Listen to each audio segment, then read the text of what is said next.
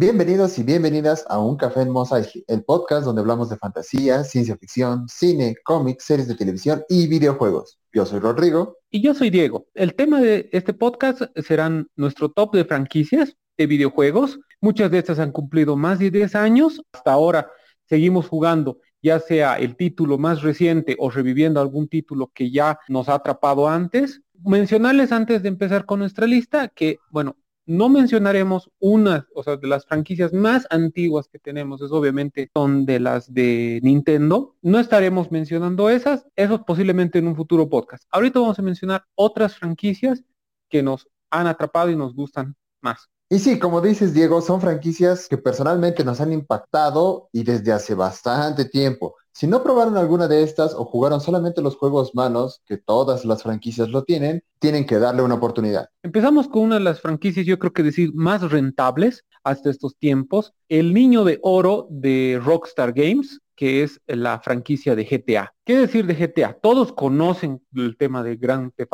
mundo abierto. Empieza desde 1997 cuando se lanza el primer título. Cuando empezamos con el primero hasta el segundo título, tenía una estética eh, con una vista, por así decirlo, panorámica desde la parte de arriba, para posteriormente, ya para el GTA 3, cambió toda esta dinámica a una vista de tercera persona donde la cámara está centrada detrás del personaje. De estos títulos tenemos que uno de los que más me han gustado y fueron los que me atraparon a esta línea para tratar de buscar los anteriores fue el GTA de Vice City. Primera vez donde tenemos una historia rica, eh, vemos la interacción con distintos personajes. El personaje principal es algo centrado para aquellos que han visto la película de Scarface, hasta el mismo mundo, es un Miami, eh, vemos drogas, violencia. Posteriormente salen otros títulos que, bueno, han ido variando para no seguir el mismo, en la misma línea o seguir un mismo, un solo personaje, el GTA V, a diferencia de los otros, puedes tener una perspectiva de contar, de jugar con tres personajes. Bueno, ese ha sido el último juego de la franquicia que recientemente ha sido anunciado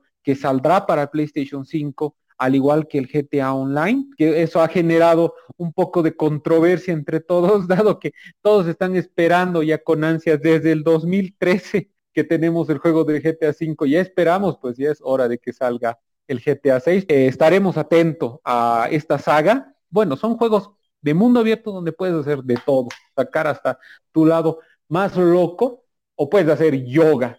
Tiene tantos interesantes minijuegos que es una de las franquicias, yo digo, más completas. Uy, sí, pero es que también ya es séptimo año, creo que nos muestran el GTA V como si fuera primicia. Tengo que concordar contigo, Diego. Eh, yo también entré al mundo de GTA por Vice City. Es decir, la estética a los Scarface en el Miami de los 80 fue lo que me vendió el juego. Y claro, después se fue expandiendo. Tuvimos San Andreas, tuvimos el Liberty City Stories, el 4, el 5, los cuales fueron grandes juegos. Y obviamente esto no solo ha impactado dentro de la misma Rockstar, que ha sacado juegos con la misma modalidad de mundo abierto o sandbox, como en el caso de los Red Dead Redemption o Bully, sino también en otros juegos de compañías distintas, como ser El Padrino o Scarface. Otra de las franquicias que es bastante querida y muchos de ustedes seguramente la recuerdan es con la que inició el PlayStation 1, Crash Bandicoot. Iniciada en 1996, cuenta actualmente con 21 juegos a la fecha, Obviamente ha pasado por distintas distribuidoras. Personalmente considero que los primeros cinco juegos del PlayStation 1 han sido los mejores de la saga. En PlayStation 2 ya cambió de desarrolladora, ya no fue Naughty Dog y empezó a tener altas y bajas, rediseño del personaje, pero simplemente no funcionó. Y prueba evidente de esto es que le fue tan mal que nunca llegó Crash Bandicoot a PlayStation 3 directamente obtuvo su glorioso retorno en PlayStation 4 con los Remaster Plus de la trilogía original de Play 1 y de Crash Team Racing. Yo considero que es un plataformas glorioso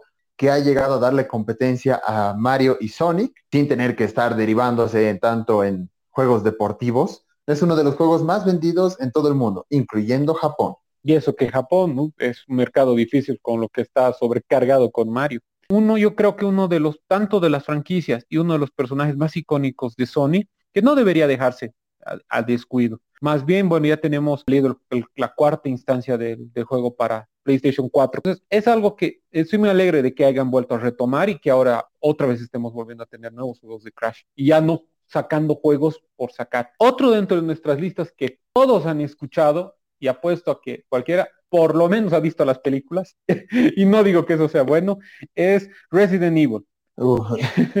que ya tenemos, son 39 títulos, y ahí se incluyen todos, todos dirán 39, sí, estoy incluyendo ahí los que son para consolas de mesa, para plataformas móviles y hasta alguno que otro exclusivo que no, ha salido del mercado japonés. Empezamos con esta franquicia desde 1996 con el estudio Capcom y con el, su famoso creador Shinji Mikami. Para mí es una de las series más exitosas y íconos en cuanto se trata de zombies. Yo creo que después de esta, todo se compara, se puede llegar a comparar con Resident Evil. Esta serie nos presenta a uno de los personajes, a los personajes más icónicos y creo que todos han seguido, que bueno, tenemos a Jill Valentine, Chris Redfield, Claire Redfield, Leon S. Kennedy, eh, villanos tan conocidos como Albert Wesker, tenemos al famoso Nemesis. Eso es lo bueno. Una de las cosas que me gusta de la serie es que no se atrapa solamente con uno de estos personajes. Tenemos desde un inicio, desde el Resident Evil 1, que seguía una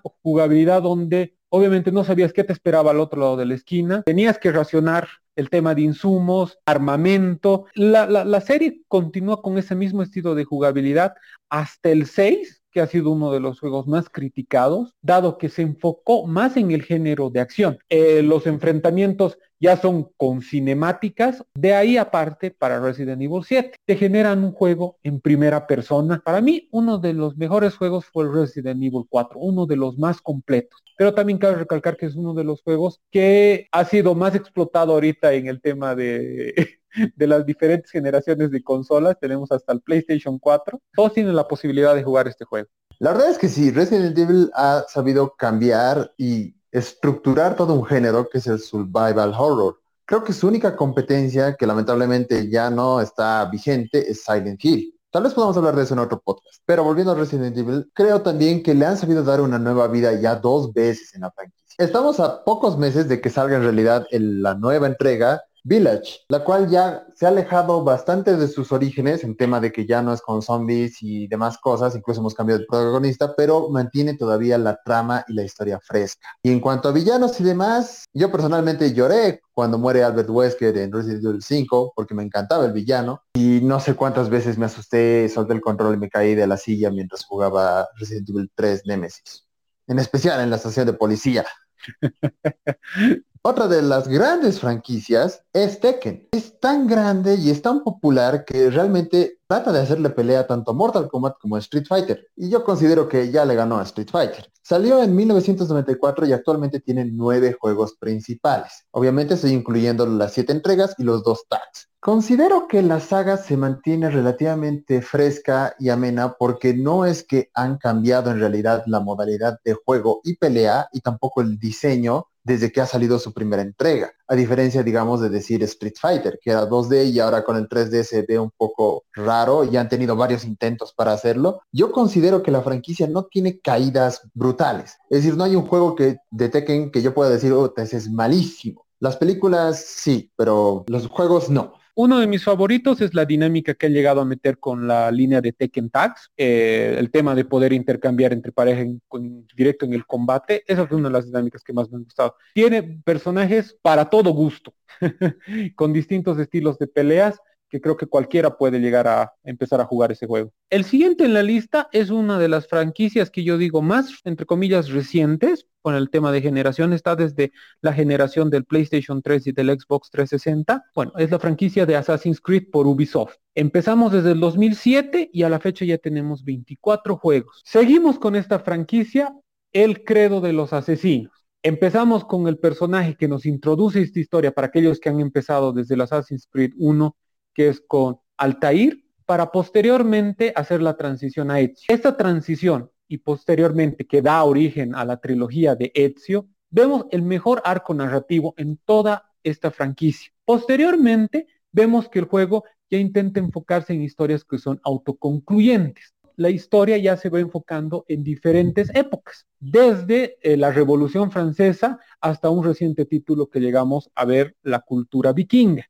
Hubo un gran cambio en esta franquicia a partir del Assassin's Creed Origins, tomando en cuenta que fue bastante criticado, dado que estaba sacando títulos anualmente, no modificando mucho el tema de la dinámica en, la, que se jugaba, se hacía como un copia y pega de, de la jugabilidad.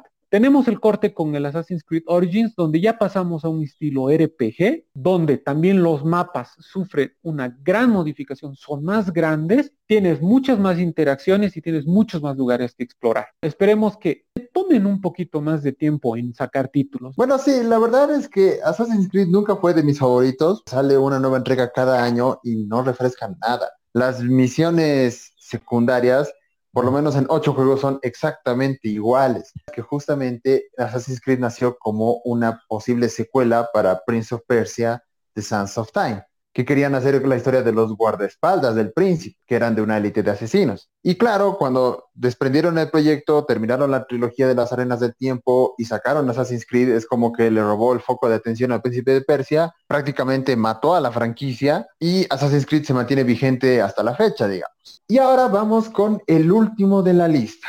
Y yo creo que es personalmente mi favorita de los últimos años. God of War. Salió el 2005 y cuenta actualmente con ocho juegos. Es una de las franquicias estrella y vende consolas de Sony. Ya se ha expandido bastante el lore de la franquicia, además de que usa la estructura de la tragedia griega en su trilogía inicial.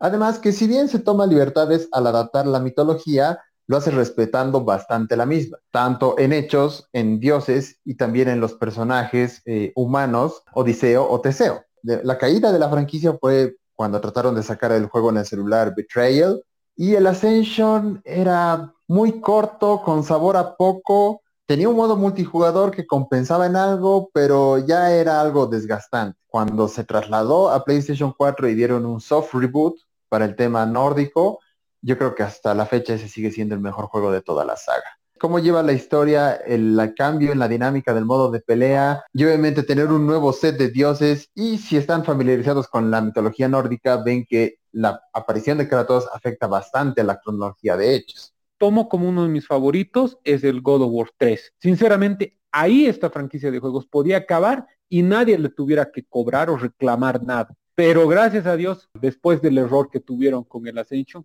con el reboot viendo la historia ahora ya enfocada en la mitología nórdica y se siguen manteniendo con esta nueva dinámica, bueno, fácilmente tenemos hasta un God of War 6. Esperemos. Con eso terminamos este podcast recomendando nuestras franquicias. No olviden seguirnos, sacamos un episodio nuevo cada semana. Gracias por escucharnos